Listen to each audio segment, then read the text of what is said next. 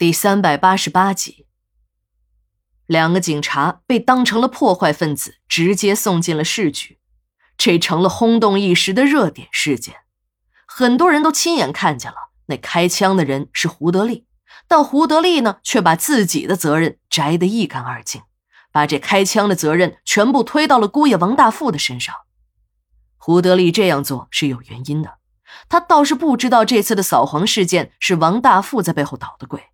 他只想借这次事件压一压王大富的气势。他感觉这个年轻人呢，这几年来太顺了。人的官运一顺，就会产生骄傲的心理，也会变得不好控制。精于世故的胡德利发现，姑爷的权力在东山村一天比一天大。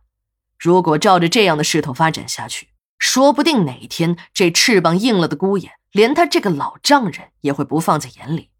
到那时候。自己可就真的成了引狼入室，搬起石头砸自己的脚了。自己要找个机会，让这个年轻人吃点苦头，让他知道自己的一切都是他给的，他只能在自己规定的圈子里活动。即便是他本事再大，大不了是个孙悟空，而自己呢，要做如来佛祖，他就是再怎么折腾，也逃不出自己的手掌心儿。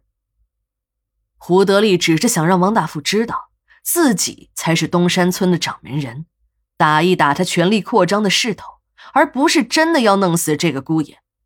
另外，他想借这个机会考验一下姑爷对自己的忠心。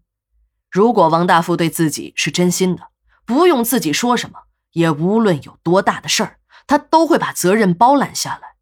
但如果这个姑爷和自己不是一条心，他必然不肯承担责任。就是忠心的试金石，只有试了才知道。虽然这个姑爷平日里呀也口口声声的效忠自己，可这人心隔肚皮，做事两不知，自己呢还是得多长一个心眼儿。尤其是今后自己偌大的家产还要交给女儿，也就等于给了他王大富。如果不试好这个人对自己是个什么样的态度，他怎么也放不下心来。刚送走那两个破坏分子不久。几个办案人员来到了东山村，带走了王大富。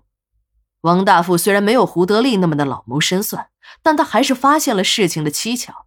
再加上他本来就做贼心虚，便主动承担了这次事故的责任，说自己是用一把猎枪打的那两个警察，说自己那支枪啊是办了枪证的，还说自己开枪时根本不知道那两个人是警察。真的以为是两个破坏战略资源生产基地的破坏分子，这些鬼话，办案人员听了都想笑。那两个去扫黄的同事和王大富的关系那是相当好，没事儿的时候混在一起喝酒，那是标准的酒肉朋友。出了事儿就说不认识，哼，还真他妈的能编。另外，他们也已经掌握了事情的真相，那个开枪的人是村支书胡德利。这个满嘴胡话的王大富就是个顶包的，这要是普通人敢这么戏弄他们，他们早就把人抓进局子了。可这个人是胡德利，既是党支部的代表，又是人大的代表。别看只是一个村支书，却是一个省管干部。这样手眼通天的人捉进来容易，要到了放人的时候可就难了。也许自己这身皮都会被人扒了去。对于这样的人。也只有他说什么你信什么了，明知道他是在说谎，你也得当成真话来听。不但这样，事情如何处理还得听听这个行凶者的意见。还没等办案人员找他，胡德利便找到了局里的领导。这个分管的领导还以为胡德利是为他姑爷王大富来说好话的，就想送个顺水人情。老支书啊。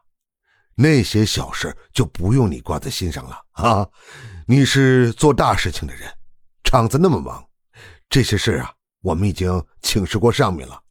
上面的意思是要低调处理这些事啊。那两个擅闯重点保护企业闹事的人，做开除处理。你们只要出于人道主义考虑，给予两个人一些经济补偿，也就是了啊。